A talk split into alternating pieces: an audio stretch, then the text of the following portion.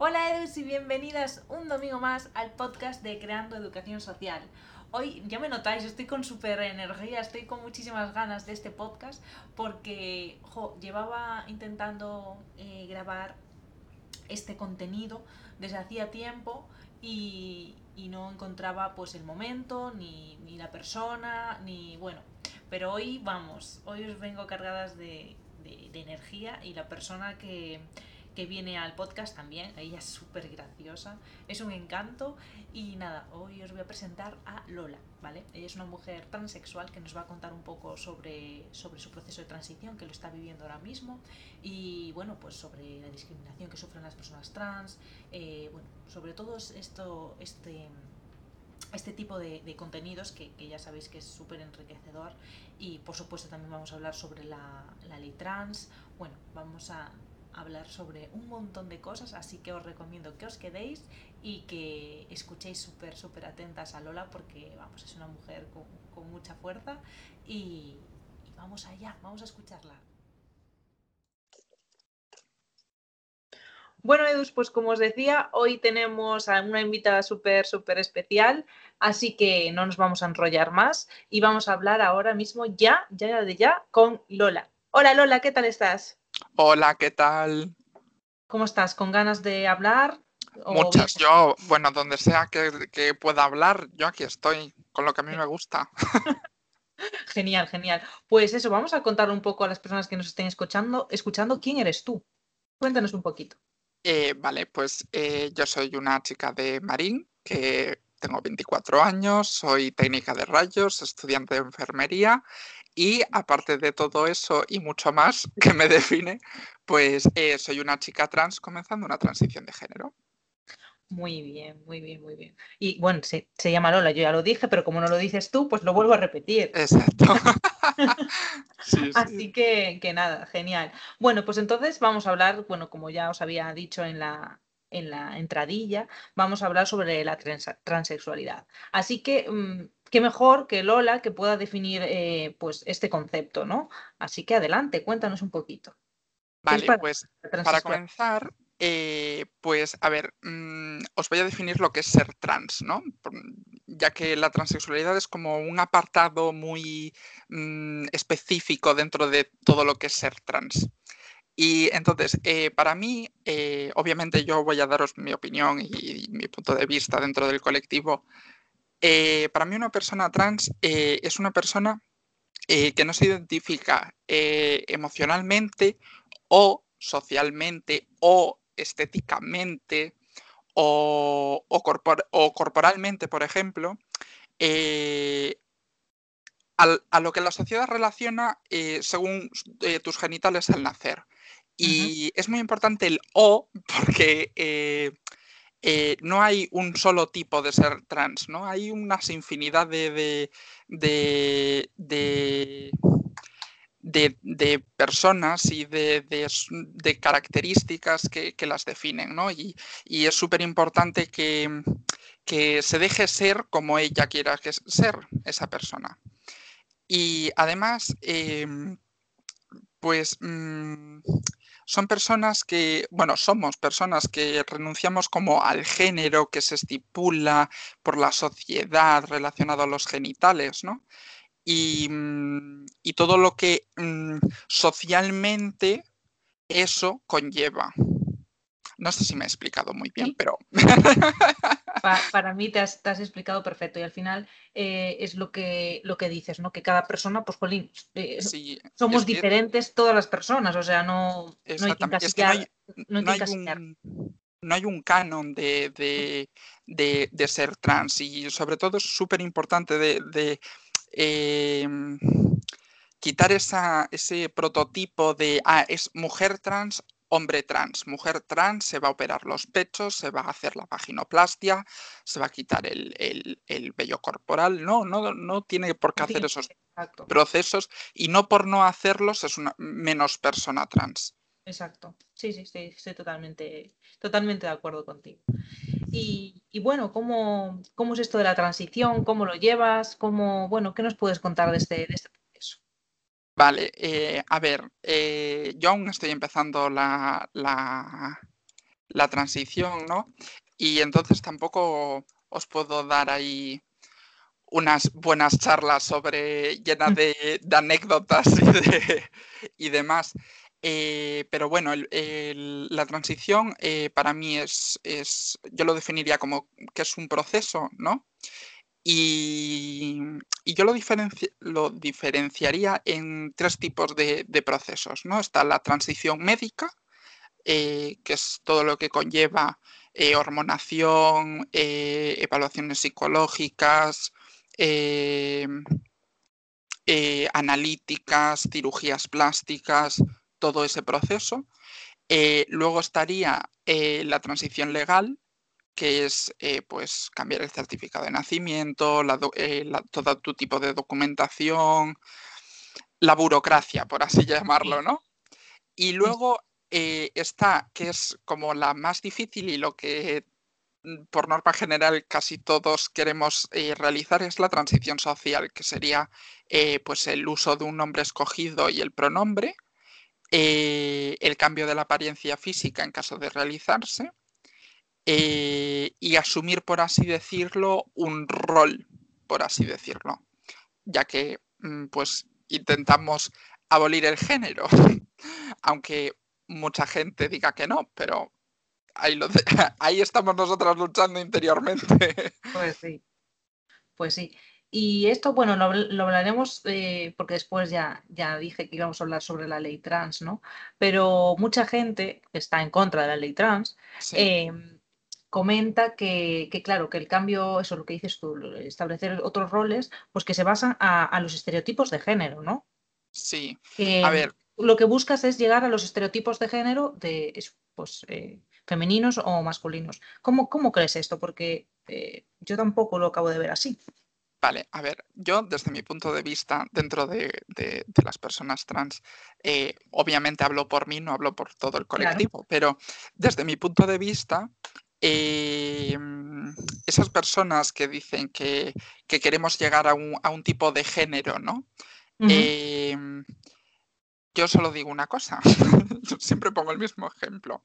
O sea, no podemos, yo por ejemplo, que soy una chica trans, em, soy menos chica trans por en vez de vestirme con falda y o vestidos o tacones y tener el pelo largo por tener el pelo corto y vestirme en chandal y andar como un camionero. O sea, me explico. el, género te lo estipula la sociedad, obviamente, pero sí, si a mí me hace feliz ser o vestirme de esa manera, Mm, ya, ya a ti no te afecta que yo me vista así, ¿por qué te molesta? O sea, ¿por qué tú criticas ese tipo de, de, de, manera de vivir? Porque es una manera de vivir. Exacto, que al final es lo que volvemos un poquito a lo de antes, ¿no? De que al final hay tantas formas de ser persona como personas hay en el mundo. Exactamente. Entonces, no intentemos ahí meternos a cañón de, ah, pues si eres una mujer trans tienes que vestirte con tacones y con falda y con vestido y maquillarte hasta las trancas, parecer una puerta. Pues no, si a mí me apetece parecerme una puerta, pues me parezco una puerta, pero no tengo por qué, porque tú me, me, me digas que eso está bien, tengo que hacerlo. Claro, exacto. Y, y, bueno, o sea, yo esta pregunta no lo iba a hacer porque, eh, como volvemos a repetir otra vez, eh, creo que todo el mundo hay que tratarlo por igual y que todas somos eh, personas, más allá de, todo. pero después, cuando lo, estuvimos hablando tú y yo, dije, ah, pues tienes toda la razón. Y es, ¿cómo tratar a una persona trans? Sí, a ver, yo te dije esta pregunta porque, mm, bueno, es que a mí me parece muy interesante y, creo que o sea, desde mi, desde mi experiencia, creo que, no todo el mundo sabe a, cómo, no es cómo tratarse, es que es simplemente mm, recordar que, somos personas, ¿no? Que somos unos alienígenas. Entonces, desde mi punto de vista, em, creo que son, hay cuatro puntos importantísimos, bueno, cinco. Eh, el primero es intentar usar el, el nombre y el pronombre escogido por la persona. O sea, yo en mi caso Mm, yo tenía un antiguo nombre, decidí llamarme Lola, mis pronombres son ella, entonces eh, intentar llamarme de esa manera. ¿sabes? No es obligatorio, obviamente, porque mm, tal, pero cuando tú te refieras a mí, intenta hacer el esfuerzo de, de, hacerlo de esta manera. Luego, si te equivocas, porque obviamente, a ver, yo por ejemplo que tengo 24 años, llevo 24 años siendo un chico gay con mi nombre eh, antiguo. Entonces, las personas que hasta, hasta este momento me conocían, me llamaban por mi nombre mm, mm, original. Entonces, es normal que te confundas. No te preocupes, te corriges, pides perdón si te apetece, que ni siquiera hace falta pedir perdón, y ya está, y continúas tu conversación tan fluidamente como la estabas haciendo antes. Que hay, hay gente como que, que, dice, ay, perdón, es que es la costumbre, es no sé qué es. Ya sé, tranquilo, no. O sea, no te voy a clavar un cuchillo. Normalizar la situación. Claro, no te voy a clavar un cuchillo por equivocarte, es lógico que te vayas a equivocar. Claro. Eh, luego, otra pregunta em, es, o sea, bueno, otra cuestión es evitar preguntas incómodas de ¿y cómo te llamabas? Eh, ¿Me enseñas una foto de cómo eras? Em, porque generan como, o sea, a ver, mm, depende de la persona, obviamente, eh, puedes mm, mm, recordarle un trauma, ¿sabes? yo en mi caso, por ejemplo, no, mi, mi nombre antiguo no me genera eh, una disforia eh, en, mí. Pero hay muchísimas personas trans que sí que les afecta. Pues evítalo preguntar. Si ella, si esa persona te lo quiere contar, te lo va a contar. ¿Sabes? Con el mm. tiempo. Y, luego está la gran pregunta que a mí esta me maravilla y me fascina, que es la de eh, ¿y tú qué tienes entre las piernas? Yo, a mí, esa pregunta a mí me fascina porque, o sea, es que yo, o sea, mi vida cotidiana es ir por la calle preguntándole a cualquier persona que vea, oye, ¿y tú tienes mm, vagina o tienes pene? ¿Sabes? O sea, a ver, la gente. no así es absurdo, pues igual de absurda es la pregunta. Exactamente, o sea, la gente no se da cuenta de que es violar la intimidad de esa persona. O sea, o sea si, lo quieres averiguar, pues mm, dímelo, que si me interesa ya lo, ya lo sabrás, ¿sabes? Pero. Es, crear situaciones incómodas sin, sin sentido. Y, luego otra cosa que es muy importante es eh, no revelar la identidad de esa persona sin su consentimiento. Es decir, si, mm, por poner un ejemplo, si en tu puesto de trabajo eh, pues sabes que una persona es trans y ella o él no lo dice, eh, no lo cuentes, ¿sabes? O sea, espera que esa persona esté preparada para, para contarlo que es algo como muy lógico, pero que la gente pues... Pero que no pasa, exacto. Exacto. Que debería de pasar lo mismo con personas homosexuales, eh, trans, queer, o sea, entra, es, es algo que es su derecho, no es derecho tuyo contarlo, ¿sabes? No, es que aparte es que es, eh, es, absurdo, es que lo veo tan absurdo y tan lógico que es en plan, tú una persona heterosexual no vas por la calle y, dices, hola, soy heterosexual. Pues una persona homosexual, por ejemplo, no tiene por qué hacerlo, o una persona trans no tiene por qué hacerlo. Eh, claro, es, es, lógico, pero, pero sí, o sea, al final volvemos siempre a... Exacto, o sea, se, se, lleva siempre el tema ahí, o sea, no, no entra, no entra en mi cabeza. Y, luego, por último, eh, pues prácticamente es el respeto. O sea, tú eh, intenta tratar a esa persona con el mismo respeto que, mm, con el que tratas a tus padres, a tus amigos, lo que sea. Pues sí, pues sí, al final es la base, es la base de todo. Exactamente. Y bueno, o sea, en la, en la tele, yo sobre todo lo, veo en la televisión, que estoy harta de ver esta, esta frase, ¿no? Eh, y bueno, eso, en los medios de comunicación, en todos lados, eh, se habla mucho de personas atrapadas en cuerpos equivocados. y, a mí esta frase es que mm, me chirría por todos lados, pero de una forma brutal. y, y, me gustaría que contaras así un poco cómo la vives tú, porque bueno, yo quizás no sea la más indicada para, para para mm, hablar sobre ella, pero ¿qué opinas tú sobre, sobre esta expresión? Vale, a ver, yo ya te, como te comenté ayer, eh, sí que me chirriaba, pero la verdad es que nunca mm, me planteé crear pues como una opinión propia sobre ella. Entonces ayer le estuve dando vueltas y voy a sacar una chuletilla que me hice así con unas esquemillas. y porque yo soy muy olvidadiza, entonces hago esquema de todo. y, Vale, eh, lo primero es que pues, son frases súper tóxicas, ah, tanto esa como otras tantas que se escuchan. exacto, sí. Eh, ya que no hay cuerpos equivocados porque, mm, mm, porque es, tu cuerpo, ¿no? no es un error. Tu cuerpo no puede ser un error. O sea, eh, porque no hay un cuerpo perfecto. Entonces, si no hay un cuerpo perfecto, no, no hay cuerpos erróneos. Y luego eh, em, llega a la conclusión de a qué se refieren, o sea, a qué se quieren referir, ¿no? Y, entonces yo creo que se refieren como eh, a la desconexión o a la, o a la diferencia que hay entre la identidad de género y, y cómo las personas trans nos identificamos realmente y, el género que se, que se asignó al nacer según tu sexo, ¿no? Y, entonces yo llegué a la conclusión de que eh, todo este concepto eh, pone todo lo negativo sobre la persona trans, ¿no? O sea, es culpa de la persona trans eh, no identificarse con el, con el género asignado a su sexo, ¿no? sí. Y, y porque básicamente es que no encajamos en lo normativo y como no encajamos en lo normativo la gente se vuelve loca. Y, y entonces, pues mm, dije yo, ¿y por qué?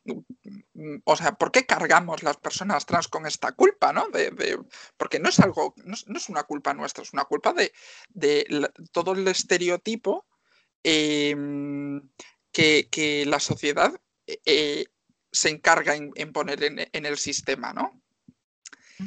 Y, y entonces llega a la conclusión de que nos clasifican como una anomalía una anomalía del sistema propio y, nos cargan con esa sensación de culpa constantemente, pero constantemente. Y, además, cada persona trans eh, es única, como dije antes, y, mm. y, hay muchas personas eh, que no rechazan su cuerpo, o sea, que están contentas con su cuerpo, simplemente pues quieren cambiar eh, ciertas, ciertas cosas y que la sociedad estipule, porque, o sea, que la sociedad los acepten, porque mm, tal y como son, no, no, eh, no arraigándose a esos, a esos cánones de belleza o, de, o a esas expresiones de esto es femenino, esto es masculino y no lo puedes usar porque mm, no es como tú tienes que ser, ¿sabes? Y, y, eso, que cada persona mm, es única, es personal, eh, y, su cuerpo es, es suyo, no, no, es un patrimonio de la humanidad. O sea, o sea tu opinión, si a mí, mm, o sea, si yo quiero vestirme de, yo, en mi caso que soy una chica trans, si yo me quiero vestir con un vestido, tu opinión me es absolutamente indiferente. O sea, mm, yo qué sé, mm, piénsalo, pero cállate y no lo digas, porque no me importa, ¿sabéis?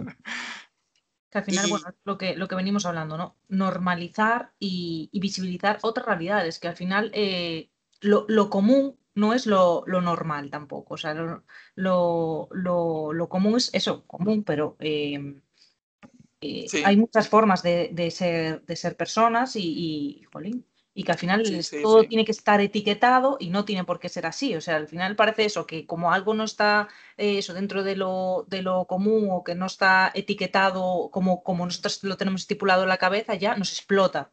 Pues, eh, mm. pues tenemos que abrir un poco más la mente todas, ¿no?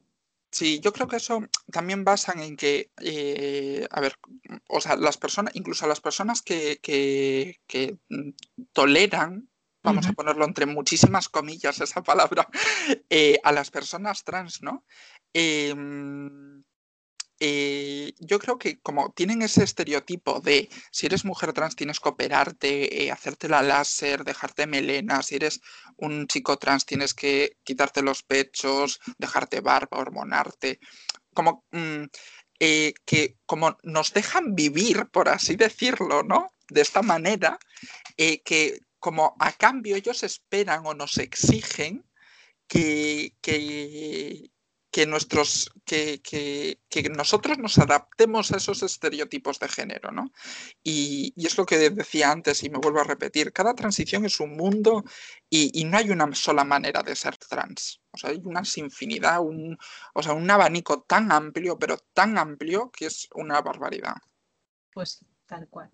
Y, y bueno, yendo así un poco más a, al terreno personal, si nos quieres contar.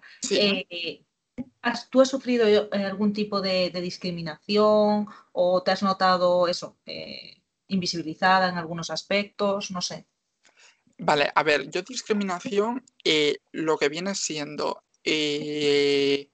insultos, vejaciones de ese estilo, de momento no he vivido. Eh, sí que he visto, o sea, bueno, sí que he notado eh, cuando salgo con un vestido por mi pueblo, pues obviamente la gente me conoce porque soy bastante reconocible, em, pues miradas o, tal. Y aparte, mm, o sea, tendrías que ver esas miradas porque son miradas entre em, asco, eh, pena, no entiendo lo que estoy viendo, o sea, es una barbaridad. De... Exacto, hay, hay miradas y miradas, yo siempre lo digo, eh, eso, cuando va una mujer por la calle sola y un hombre la mira, eh, pues eh, hay miradas que, que, se notan, que no son miradas buenas, como digo. Exactamente. Y, sí. entiendo perfectamente lo que estás explicando no te sabría clasificarlas exactamente, porque eh, pero luego eso, vejaciones o así y tal, tuve un problema que, bueno, mm, tú ya lo conoces, que colgué en mi Instagram eh, recientemente, de que mi médico de cabecera, pues le contó a mi padre, eh, bueno, le preguntó a mi padre cómo, llevaba mi transición. Y bueno, para empezar, bueno, mis padres lo saben y, lo, lo, entienden perfectamente y me apoyan al máximo 100%. Y pero eh, para empezar, rompió mi secreto, o sea, rompió su secreto profesional. Eh, y segundo, eh, mm, bueno, yo intentaré hablar con él porque le voy a decir, mm, oyes, mira, yo mis padres se lo conté yo porque mm, tengo muchísima confianza con ellos y sabía que se lo iban a llevar, que lo iban a llevar bien, pero hay un sinfín de gente que no se lo cuenta a sus padres hasta llevar o empezar con la hormonación. O sea, no puedes hacer eso, ¿sabes? Es, bueno, me pilló un mosqueo eh, monumental, la verdad. Normal, normal. al final Pero... es, lógico. Sí, y luego, pues lo mítico, trabas de, burocracia, eh, esperar seis meses por un papel, eh, mm, pedirte un montón de informes para llegar a una a, solicitar un, documento, una barbaridad. Sí. Pero bueno, así lo que viene siendo vejaciones y todo ese rollo, no, no, para nada. Esperamos que, así sea y que vayamos abriendo mentes. Pues sí. Y, bueno, y vamos a hablar ahora ya sobre la famosa ley trans, si, te apetece. No sé si vale. es compartir un poquito eh, tu punto de vista, lo que opinas tú sobre la ley, eh, qué beneficios puede traer a la comunidad. Vale, a ver, mm, yo lo primero que quiero decir es, no soy jurista. Vamos a hablar entre, entre amigas, no... Y, yo, yo voy a hablar y voy a dar mi opinión sobre em, eh, los puntos que yo creo que son interesantes que se activen y, que, esta nueva ley contempla. Eh, la primera y la que me parece más importante es eh, la, o sea, la autodeterminación de sexo. O sea, eh, que yo pueda ir al, registro civil y decir, hola, soy mujer, me llamo Lola y quiero cambiar mi DNI. Y que no me pongan 300.000 pegas, dos años para solicitarlo y un, sinfín de problemas. A mí eso me parece básico y fundamental. Eh, luego, eh, los bloqueadores de hormonas en menores. O sea, la gente que yo me quedé voladísima cuando me he enterado, eh, ha montado unos pifostios por los bloqueadores de hormonas en menores. En plan, es que no se sabe los, los, los, lo que puede ocurrir a largo plazo, no sé qué. A ver, gente querida, los bloqueadores de hormonas se llevan utilizando en menores años, pero es que años. O sea, si una chica eh, cis eh, le viene la regla con 9, 8 años, que no es normal, se le dan bloqueadores de hormonas. O sea, y no les pasa absolutamente nada, no les sale cáncer de útero, no, eh, no sé, no son menos femeninas por eso. O sea, vamos a calmarnos, vamos a relajarnos, normalizar un poco eh, la situación y mm, reducir esa transfobia interna que estás sacando cuando dices lo de los bloqueadores. Eh, y luego, que esto me parece otro punto, em, bueno, dos puntos que eh, son súper, súper importantes.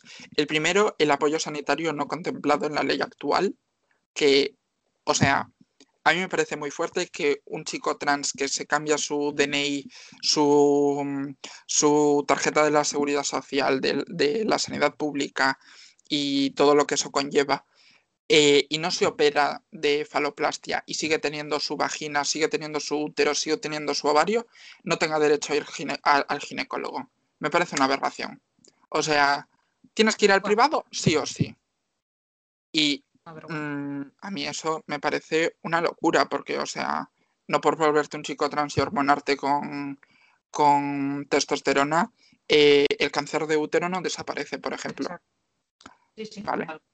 Y a mí eso me parece básico y fundamental. No, o sea, yo creo que eso no, eh, no, es algo a valorar, eso es sí o sí. eso, es lógica, sí. No... Y luego, eh, otro punto que, es, que a mí me parece muy interesante dentro de la nueva, del nuevo borrador eh, es em, el incentivo por contrataciones a personas trans. O sea, las personas trans sufrimos un 85% de paro actual. O sea, un 85% es una mm, barbaridad, pero una barbaridad. y de ese 85%, muchísima cantidad somos mujeres trans.